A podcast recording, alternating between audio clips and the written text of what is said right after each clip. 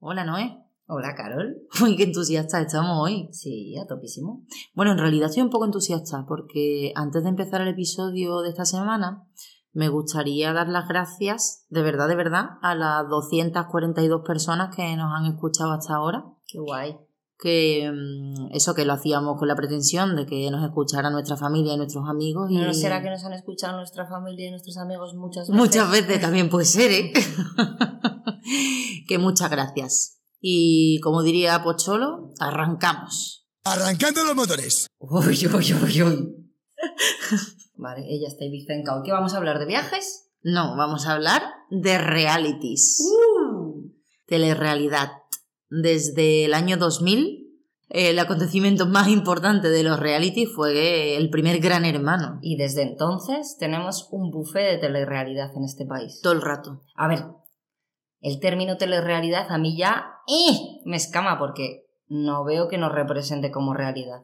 Por suerte no. Vale, dime, eso te iba a decir, que, que, eh, que reality se acerca a mm, el día a día de una persona, vamos a decir, o normal, no quiero usar el término normal, pero una persona pues que se levanta por la mañana, más contenta o menos, se toma un café, trabaja, por la tarde tiene su ocio, tiene sus críos, lo que sea, ¿no? ¿En qué momento se representa eso en alguno de estos programas?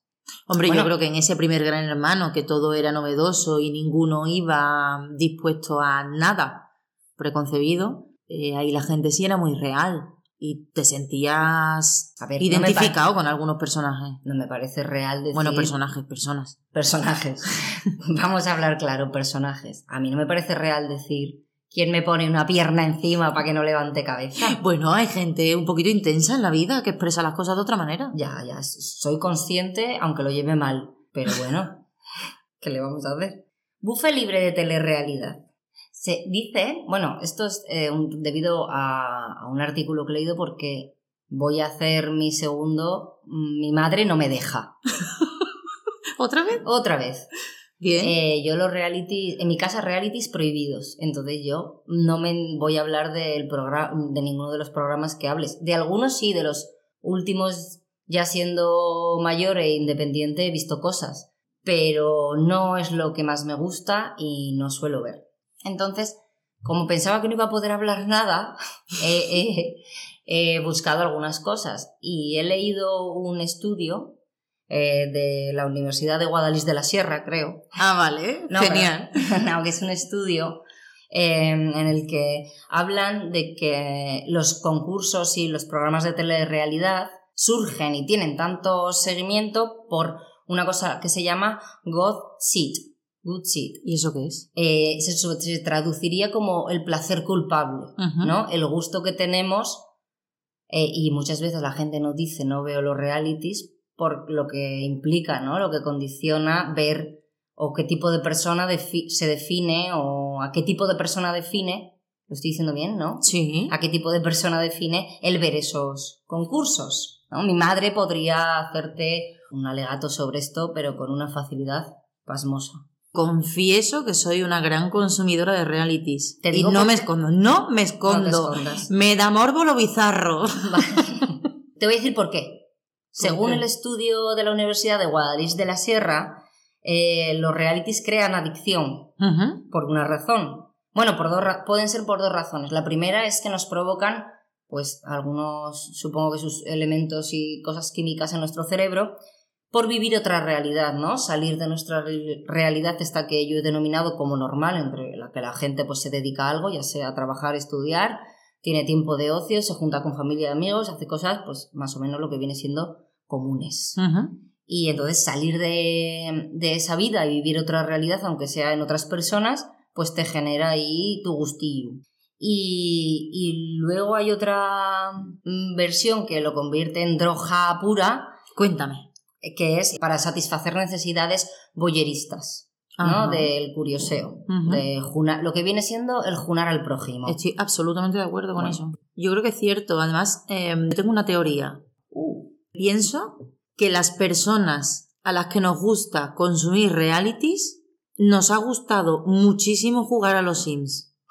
a ver, desarrolla tu teoría. Por lo mismo que estabas diciendo Te tú. voy a decir una cosa. De momento la hipótesis va bien. Yo no he jugado tampoco a los Sims. pero explícame tu teoría y te voy a responder. Mi teoría va un poco encaminado a lo que tú estabas contando de ese estudio que te has empapado.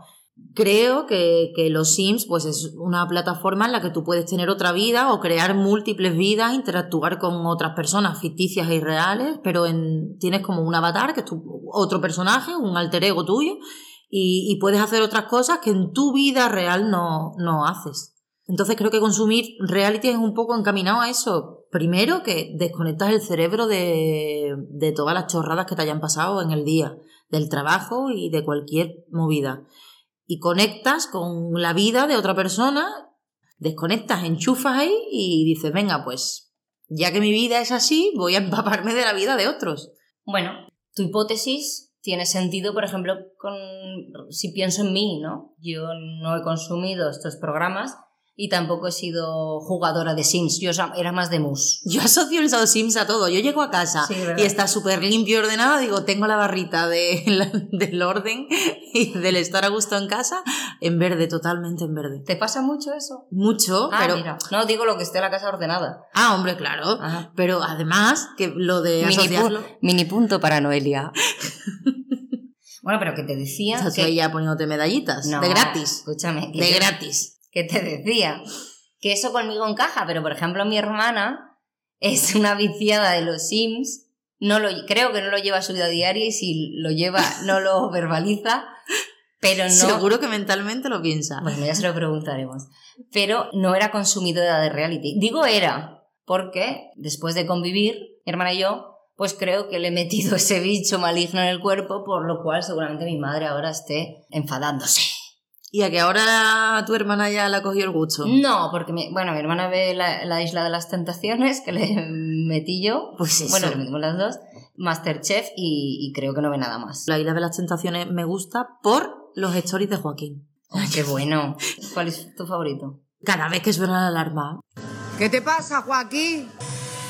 ¡Otra alarma! ¡Otra alarma! ¡Susana, otra vez saltó la alarma! ¡Alarma!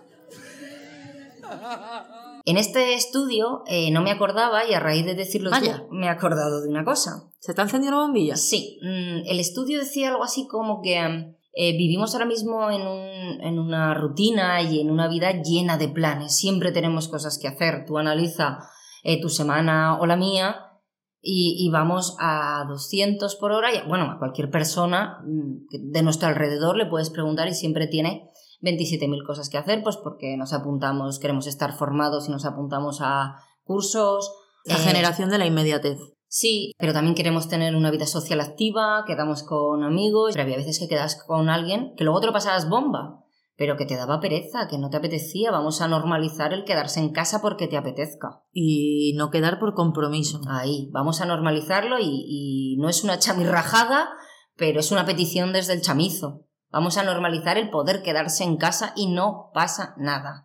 Bueno, pues respecto a esto, decía que los realities mm, desde el, desde el año 2000 nos aportan una cosa o les aportan a la persona, a las personas que lo ven, les aporta algo. Y es esa sensación de que tenemos sobrecarga de planes, que a veces no nos apetece eh, hacerlos o que cuando un plan se cae, tenemos a, a ese amigo fiel que nunca falla en un 24 horas que no es un amigo real, ¿no? Pero es con esa persona con la que nos identificamos. ¿Que estás de acuerdo con estas afirmaciones del estudio?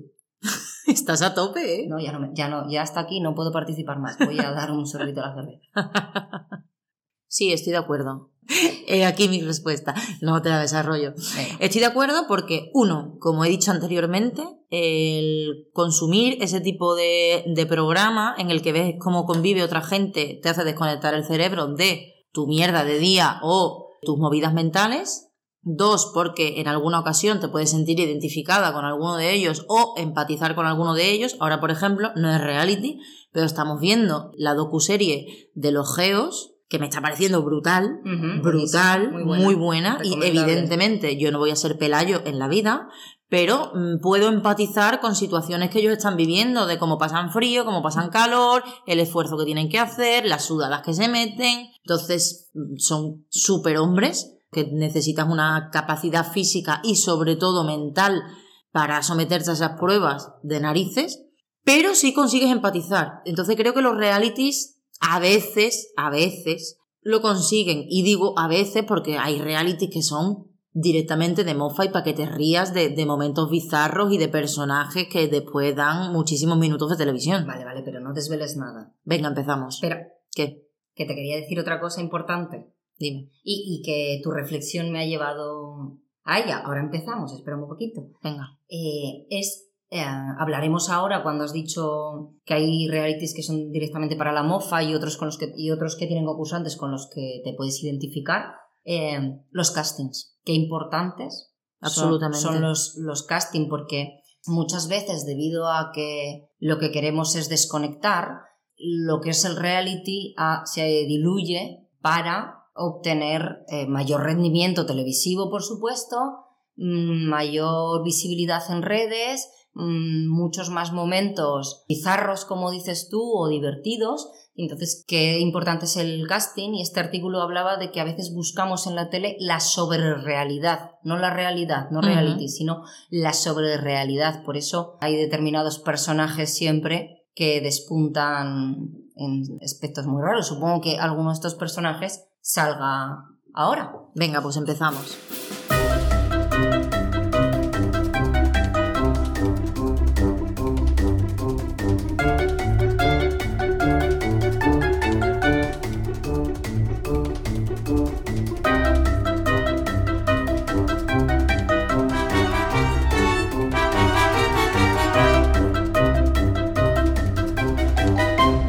¿Por dónde empezamos? Venga, empezamos por lo más reciente que hemos visto juntas y vemos dónde acabamos. Venga, perfecto. Vale, pues entonces empezamos por Insiders, Sí. el primer reality que ha hecho Netflix en España y está triunfando muchísimo. A mí me gustó, me pareció un- una, una idea... No es nueva, porque en realidad es muy similar a- al inicio, es como que cierra el círculo precisamente. Uy, luego hablamos del círculo, pero es eso, es cómo romper con la idea clásica, ¿no? Cuenta un poquito de qué va Insiders, por favor, intenta no hacer spoiler, porque... Lo voy a intentar, pero mucha gente igual tengo que hacer visto. una sinopsis muy, muy reducida. Venga, Es un reality en el que 16 participantes están en la fase creen estar en la fase final de un casting, pero en realidad ya están concursando. Entonces ellos creen que no les están grabando las cámaras durante la convivencia, pero sí están siendo grabados. A esto se suma que lo presenta y lo lleva Nawan Inri, la villana de la casa de papel, para quien no asocie. Lo hace fabulosamente desde mi punto de vista, engancha muchísimo. Además, me parece una tía que es camaleónica, haga el papel que haga, y, y te envuelve, te crea la tensión, te crea la risa. ¿Tú- ¿Tú sabes que ha habido gente que la ha criticado por hacer este programa? ¿Por qué? Porque como se- ah, ponían que como una actriz como ella se prestaba a esto y ella respondió por dinero. Sí, es verdad. eh, respondió, creo que fue en Instagram, que alguien preguntó Sí. cómo Nawan Inri se ha prestado a presentar esto, tal, y ella contestó por dinero y Co- por Netflix, y porque era en Netflix. Sí, algo así como muy de cachondeo, pero bien. Lo haya hecho por los motivos que sea, de lujo. Creo que es un gran trabajo y está muy bien hecho. Y lo que estabas diciendo antes de se cerraba el círculo. Ah, ¿Qué querías hablar del círculo? Claro, el círculo es otro que he visto. A mí me salvó el confinamiento. Pero cuenta, cuenta de qué va el círculo. El Círculo es un otro reality que está grabado en un edificio de apartamentos y cada concursante está, son seis, empiezan seis concursantes y está cada uno en un apartamento de ese edificio. No tienen contacto físico, sino que el único contacto que tienen es a través de una red social. Hmm. Ellos pueden elegir ser ellos mismos en esa red social o hacer de otra persona. Y tienen que conseguir ser eh, populares o influencers para tener beneficios a la hora de las votaciones. Pero al final tienen que elegir con quién quieren convivir en el mismo edificio o con quién no, en función de a quien ellos crean que están conociendo a través de esa red social, que puede ser o no ser real esa persona. Sí, lo divertido. muy divertido. Lo divertido de ese programa es las películas que se montan. Porque hay gente que es súper estratega, que va de un chat a otro, pero todo es en base a una intuición, ¿no? A una película que, que se montan. Estuvo muy divertido. Yo recuerdo que hemos visto tres de Estados Unidos, pero en el confinamiento también vimos Brasil y Francia. Creo que el más divertido fue el brasileño, ¿no? Sí, el brasileño fue muy, muy divertido. Sí. Porque lo- las personas se destapaban un poco más, se implicaban emocionalmente Sí. quizás un poco más. Bueno, pues esto es todo lo que he visto últimamente. Ahora yo creo que ya puedes empezar a hablar de realities y de personajes bizarros y de lo que tú quieras y yo aquí te voy peloteando en donde pueda. Pero de los realities estos antiguos míticos de toda la vida no has visto ninguno. Que mi madre no me deja. Vale, pero a lo mejor mm, un príncipe para Corina. Ah, mira, ese sí, pero ya vivía. ¿Ves? Pero es que ya vivía independiente. ¿Y qué te pareció? Ay, fue muy divertido. No recuerdo. Venga ya, hombre, por favor. Fue divertido, pero es que a mí me encantaba. eh, mira, lo que más me gustaba era Luján Argüelles Sí. presentando, pero espera. Los rótulos que ponían debajo eran buenísimos. Eso es verdad. Luego me enteré que los hacía eh, Esti Gabilondo, Ujú. que me gusta muchísimo y sigo, mucho, por ejemplo, muchas cosas de las que veo, series y demás, las recomienda ella, me encanta Esti Gabilondo. Y luego ya descubrí que era ella la que, una de las eh, redactoras. Como los de cachitos. Me encantan los Sí, rótulos de cachitos. Sí, sí, sí, muy bueno. Pero Cachitos es un programa de culto, no es un reality. No, no, no, no, por favor, no mezclemos. Pero granjero, buscas pose, todas esas cosas te las has tragado también. Yo esas cosas no las. Eso, No. eso sí, no, eso no lo he Yo creo consumido. que lo de Granjero busca esposa o lo de quién quiere casarse con mi madre o algo así. No, quien quiere casarse con mi hijo. Ah, vale. Yo se lo vi muy poco, pero era genial porque las suegras elegían a la que les parecía más modosita, Más hacendosa. más hacendosa, menos provocativa, vistiendo, más normalita. Y los muchachos elegían todo lo contrario. Entonces era muy cómico. No. Como las ahí- madres ahí manejaban el cotorrey. Ahí manejaban todo ellas. Las suegras. Sí, pero bueno, vamos a los realities puros, clásicos, los de telerrealidad de ahí su buenas 24 horas, su convivencia, su todo. Vamos a empezar por el máximo, Gran Hermano. Hotel Glam. Bueno, Hotel Glam para mí es el mejor reality del bizarro de la historia de la televisión. No lo he visto. Pero bueno, de ahí ha salido. De ahí ha salido la mierda más buena de toda la tele. A ver, Porque eran personajes que si tú ya los conocías, ahí se destaparon. Pocholo, Yola Berrocal, Malena Gracia. hombre, yo la Berrocal ya tenía un... Yo no he visto el programa y ya sé que tenía... estaba más pasada que una... Yo que sé, estaba pasadísima, no había nadie al volante ahí. No ahí hay se nadie. liaban unos pitotes, porque además coincidió con la época de Crónicas Marcianas y eso se, re- se retroalimentaban. Eso fue el- el- el mejor casting de realities de famosos de la historia de la televisión. Pero eran todos escoria... Bueno, perdón. Era, pero, Noelia. pero eran todos despojos humanos, ¿no? No, hombre, no. Había de todo. Pero ah, claro que había de todo ahí, lo que, lo que más había era de todo. Bueno, Guinio. La noche me confunde por la mañana haciendo el amor. Salieron muchas canciones. Ah, Malena Gracia también pegó un pelotazo. que cantaba Malena Gracia. Loca por un beso tuyo. Loca por chocarme con tus labios. A que las canciones sí te suenan. Sí, claro, pero porque no veía la tele, pero salía. Que luego grabaron todo un single cantando Es una lata.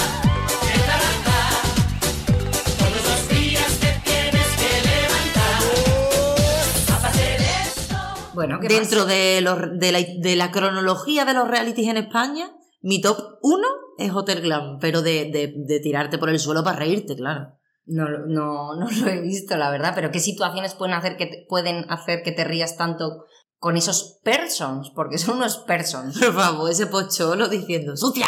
¡Y sincera! Sucia y sincera. Y la que se lió con la mochila de pocholo. Ah, mira, eso sí lo sé, porque claro, salía en todo el mundo, o sea, en todos los sitios. Claro, porque Si él ahora pensaba mismo- que le habían robado su mochila. Y que tenía una mochila. Mm, Ahí había mucha harina. ¡Indigna! Mi top 1 es Hotel Glam. Pero el top 1 de verdad de reality bueno de calidad para mí es El Puente de Movistar. Lo conduce Paula Vázquez y es un reality de supervivencia real con personas anónimas que tienen que construir un puente de la nada. La fotografía de Movistar es impresionante, muy bueno. ¿Tienes alguno más que contarme? ¿Tienes alguno más en ese top? ¿Que es top 10, top 5? Uy, del top 5. Destacaría también Confianza Ciega. que la Isla de las Tentaciones ha pegado el boom ahora, pero fue una especie de Isla de las Tentaciones, entre comillas, que lo llevaba Francis Galvez. Desde aquí reclamo que por favor vuelva esa señora a televisión. Me encantaba Francis Galvez. Confianza ciega. Eh, hicieron el bus. Espera, espera. Bueno, el bus no tengo ni idea, ni quién participaba, ni si eran anónimos, ni nada. Pero de confianza ciega sí que tengo algo que aportar. Vale. Ese año, en el colegio nos llevaron de excursión a Madrid a ver una zarzuela. Ahí va. Y en el Planet Hollywood que, había al- al- que hay al lado del teatro, o había al lado del teatro de la zarzuela, trabajaba de camarero uno que había participado ahí. No sé si era, porque el Confianza Ciega era un poco similar a la Isla de las Tentaciones. Había parejas que se paraban y juntaban con buenorros, buenorras que se llamaban... Seductores. Seductor, era un seductor, yo creo. Y todas mis amigas se volvieron locas. Cuando entramos allí, antes de entrar al teatro, se volvieron locas. ¡Ah, está no sé quién, está no sé quién! Toda loca. Total, que yo tengo una foto con ese muchacho y no sé quién es. no doy crédito. Sí. Bueno, pues- Perdón, me has dicho el bus, has dicho Telglam. Pero el bus no lo destacaría. Ah, el vale, bus me acordaba, pero era muy malo. Era como gran hermano, pero metidos en un autobús. Ya, pero si no tienes a Mercedes Milá no triunfas. Porque Mercedes Milá hizo muy grande a Gran Hermano. Muy top. Yo creo que Mercedes Milá tenía eso, que era un gran respeto por el formato, por los personajes que allí estuvieran Es que quizá Mercedes Milá te hacía ver, o por lo menos tú percibías que empatizaba con los concursantes y que lo- los veía como no sus hijos, pero sí como con un instinto maternal como de protección hacia ellos, sobre todo en las primeras ediciones. A ver, has dicho que el bus lo destacas. Yo te he preguntado por el top 5 y tú me estás contestando lo que tú quieres. Entonces me has dicho que. Como siempre. Claro. ¿Dónde vas? Patadas traigo. Eh, tú me has dicho que el bus lo destacas en negativo. Te voy a cambiar la pregunta, a ver si así respondes a lo que te he preguntado al principio. ¿Qué más destacarías? ¿Cuál más destacarías como negativo? El barco. ¿Qué es eso? Eso no es Pues- una serie. Hubo una serie de Mario Casas, donde Mario Casas se destapó en todos los sentidos. Y Antena 3, una vez más, con su afán de intentar tener un reality que funcionara, creó el reality del barco, en el que unas parejas se embarcaban en una aventura para ver si su pareja iba a ser fructífera o no. Una Ah. mierda. Creo que duró tres, tres capítulos y a los tres lo quitaron a la Porque a parrilla. alguno lo tirarían por la borda, supongo. No lo sé, eso fue un desastre. Es lo que hubiera tenido chicha. Clase del 60 y cuánto, o el 70 y no sé cuánto. Sí. Un programa en el que daban clases como antiguamente y castigaban a los niños contra la pared y les pegaban con las reglas. No sé qué. para eso no hace falta hacer un programa, ¿eh? Malísimo. ay, eso sigue pasando. Malísimo. Era una especie de hermano mayor, pero te llevamos a un colegio de los años 60 para que veas lo que es la disciplina de verdad. Pero, una pero cosa que eso sigue pasando, que hay colegios de los años 60 y hay gente que implica, que eh, aplica la disciplina de verdad. Anda ya. Pasa. Créeme que esto pasa. Venga, dime más. Curso este del 60 y no sé cuántos, el bus, ¿qué más tienes? Dame más. El campamento. ¿Qué es eso? El primer reality que se hizo de los que iban hermano mayor. Ah, gracias mamá por tanto.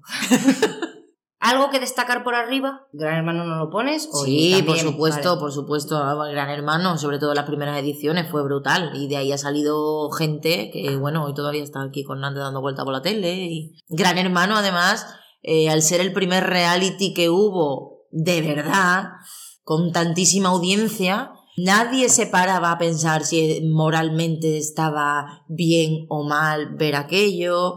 Eso lo veía todo el mundo. No, que no, que ya había gente como mi señora madre que en ese momento decía eso es mierda televisiva y eso en esta casa no se ve. Bueno, pero siempre hay un 10% en la población, te tocó ser de ese 10%.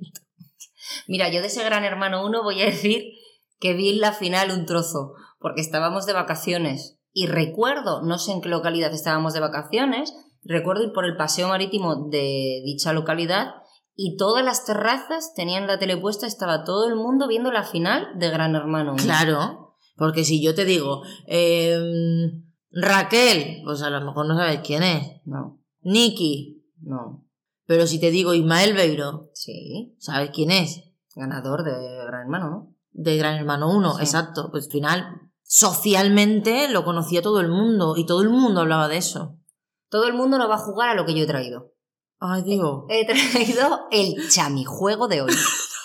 A ver, yo pensaba que hoy no iba a contar nada, entonces he dicho, yo voy a rellenar con algo porque si no va a quedar muy pobre porque no voy a seguir la conversación. Entonces he preparado un trivial. Pero es que tengo quesitos. No. Tengo quesitos.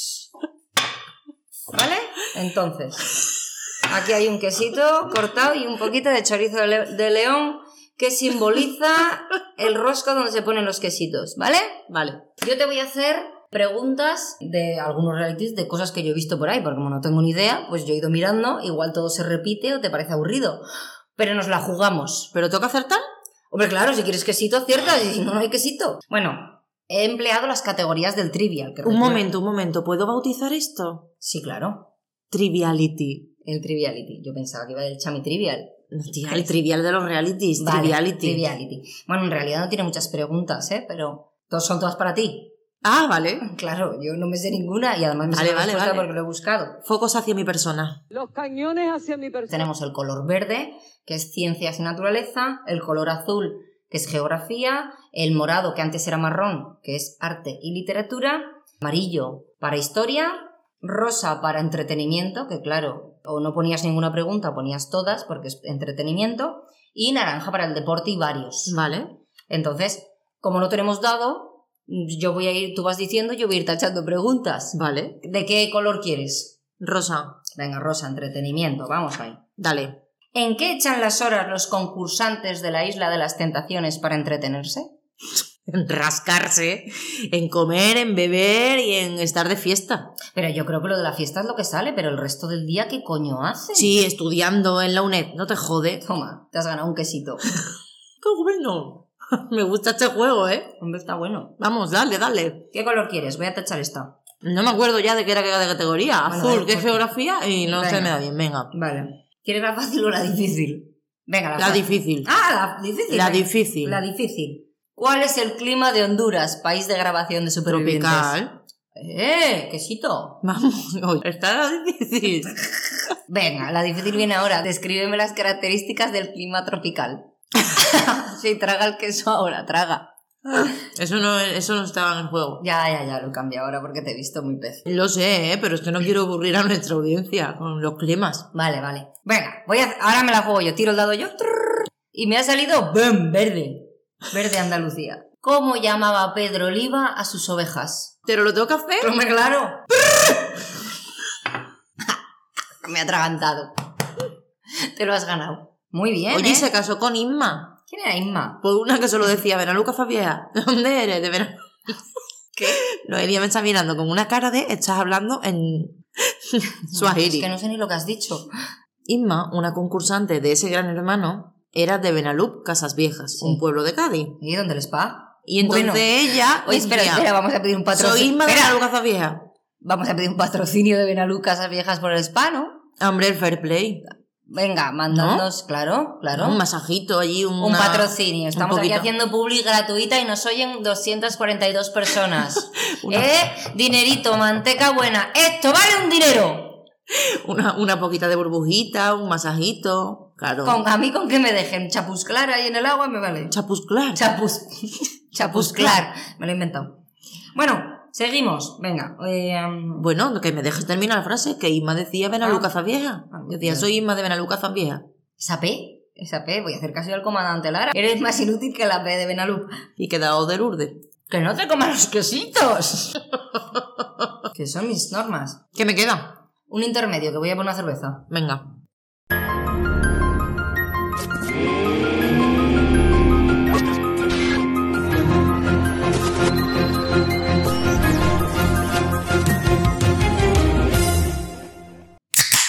Tengo una charmi rajada que es, eh, por favor, Dani Martín, retírate ya. A mí, Dani Martín me cae bien. Que está que viene ahora. Escúchame, a mí Dani Martín como persona, bueno, dicho me cae bien, no me cae mal. Pero no soporto a Dani Martín cantando. Y entonces ahora, yo por la mañana y por el mediodía, voy en el coche y vengo escuchando la radio. Y no sé la de veces que escucho la canción de Dani Martín, que yo estoy hasta el moño de tanto ruido cambia la dirección, llega el ego, la envidia y nos parte en dos. Desde entonces sé que esto no vuelve. Pues si no vuelve, ¿para qué le cantas? ¿Y por qué te molesta tanto?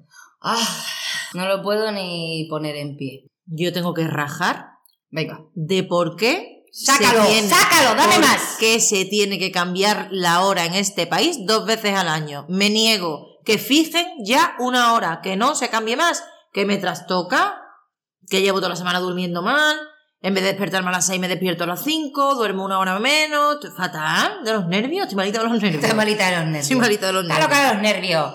No puedo más que aplaudir. ¡Bravo!